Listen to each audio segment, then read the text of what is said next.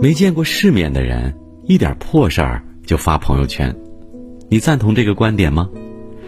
我在写这篇文章之前啊，先说一说身边一位朋友的故事。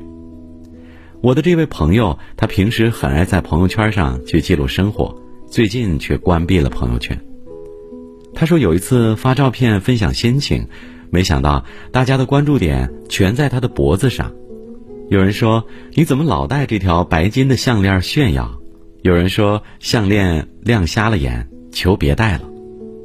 甚至我们有一位共同的朋友，私下也悄悄问我：“你看，他经常在朋友圈晒那条价值不菲的项链，难不成是被哪位土豪包养了，不敢摘下吧？”殊不知，那条项链是他外婆去世时留给他的。每当想外婆的时候，或经历了特别的事儿，他都会拍照留念。鲁迅先生说过：“人类的悲欢并不相同，我只觉得他们吵闹。你眼中的世界，有时并不是你想的那样。而一个人最大的恶意，就是将自己的理解强加于别人，并一直认为自己是正确的。”如图，这是一张爱因斯坦的脸型面具。这张脸是凹进去还是凸出来的呢？你一定会说是凸出来的，没错，它看上去就是凸出来的。而下面是这个面具的侧面视图。这样看，它竟然就是凹进去的脸。其实这是 BBC 一档节目中提到的例子。为什么看第一张图会让你产生错觉呢？认知学家解释，由于我们从来没有见过凹进去的脸，因此头脑中形不成凹进去的脸的图像。所以说，仅凭一个侧面去评判人的全貌很容易，但也很不公平。同理，很多事儿你能看见的其实只是冰山一角，你无法感同身受，是因为不曾经历过。你所谓的真相，也只不过是你以为。但不知从什么时候开始，很多人习惯以自我想法来猜测事物本身。之前，一张海关女性工作人员身穿一件黑色细吊带裙，在海关行政审批受理窗口办理业务的照片在网上流传。上班竟然不穿工装，如此随意的作风让网友讽刺道：“改进窗口工作作风吗？海关真是走在前列线。”网友认为这位工作人员很不专业，穿成那样办公实在是有碍观瞻。然而我们不知道的是，他其实当天已事先请过假。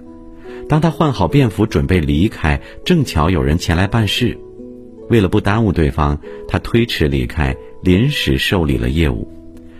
本是助人为乐的暖心行为，却被拍照晒到网上受人谩骂。心理学上有一种投射效应。指人常常会出现一种错觉，习惯以自己内心的所想所见为标准，以此来分析和判断他人，并以为对方也是这样。这种现象很可怕。还记得那位自杀的安医生吗？安医生夫妇和两个男孩在泳池里发生争执，男孩的家属闹到了安医生的单位，让领导开除安医生。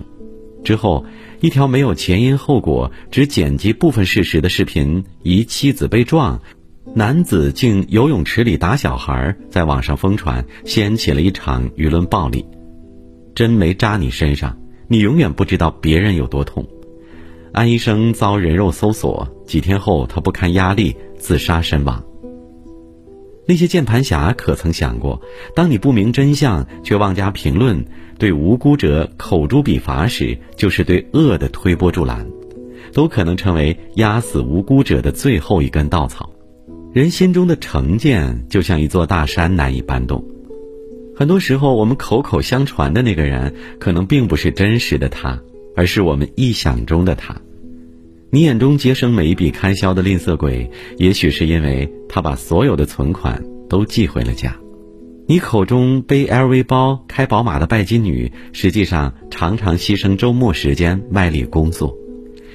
你所以为的一脸冷漠、说话刻薄的领导，在危急时刻却正义感爆棚，特别有人情味儿。反过来也一样。那个总是对你和颜悦色的人，也可能是伺机而动的坏人。同样的，在朋友圈发自拍，一定就是自恋型人格吗？发旅行照，一定就是炫耀吗？有时你想发朋友圈倾诉生活的难，却被指责矫情、玻璃心上线、抗压能力差。是啊，谁的生活不苦呢？破事儿一堆，不值一提。最难过的是，没人能理解你的心情。现代人的快乐和悲伤都需要一个出口，发朋友圈的初衷本是记录生活和分享心情。其实啊，晒出闪闪发光的证书是埋头苦干一年的结果；双十一剁手买的大牌化妆品是加班熬过了无数个通宵的战利品。所以你没办法否认这些结果对于发朋友圈的人的特殊意义，而有些人却硬生生的把它判定为炫耀。却忘了，那才是越来越完整和真实的他。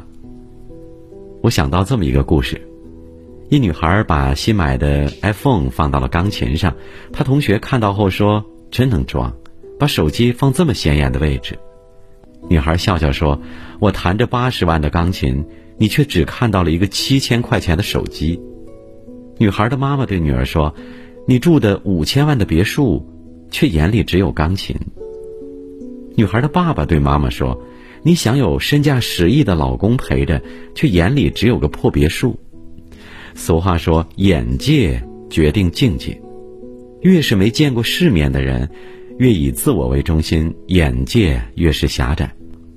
其实，一个人看不惯的东西越多，他的格局也就越小。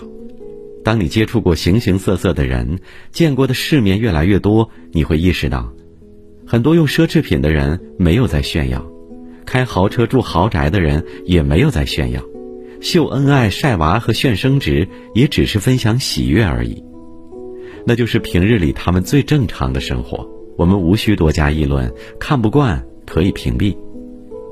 我平时也爱发朋友圈，幸运的是，无论发什么，朋友们都能给予理解，偶尔调侃也无伤大雅。我很珍惜这些善意和包容，也常常给他们的朋友圈点赞。我认为，人与人之间所有偏见的造成，都只有一个原因：这些事儿没发生在自己身上。可能在你眼里微不足道的东西，却在别人的世界里有着不一样的意义。你没经历过别人的生活，也就没有资格以自己的标准去衡量别人的人生。我很认同这句话：你走进布达拉宫。见到最近的蓝天和最白的哈达，就会对生死有不同的见解。你从塞维利亚大教堂游历过一圈，就不会以为失去一个前男友就失去了整个世界。你在华盛顿住上几个月，就不会再有狭隘的反美情绪或者狂热的西方崇拜。当然，所有的这些不是为了让自己在下次聊天的时候秀优越感，而是为了在任何时候。都能从容不迫、不卑不亢，包容世间万物的多样性，不过于大惊小怪。看你微信头像，就知道你很 low；看你背名牌包，就知道你很爱炫；看你加班至深夜，就知道你爱钱；看你离婚了，就知道你不顾家。今后我再也不想听到这些非黑即白的幼稚言论了。不随意评价他人，不造谣不传谣，才是一个人深入骨子里的修养。我愿你我都能互相尊重，不戴有色眼镜看人，也愿你我敢于撕下别人轻易贴上的标签，勇敢做自己。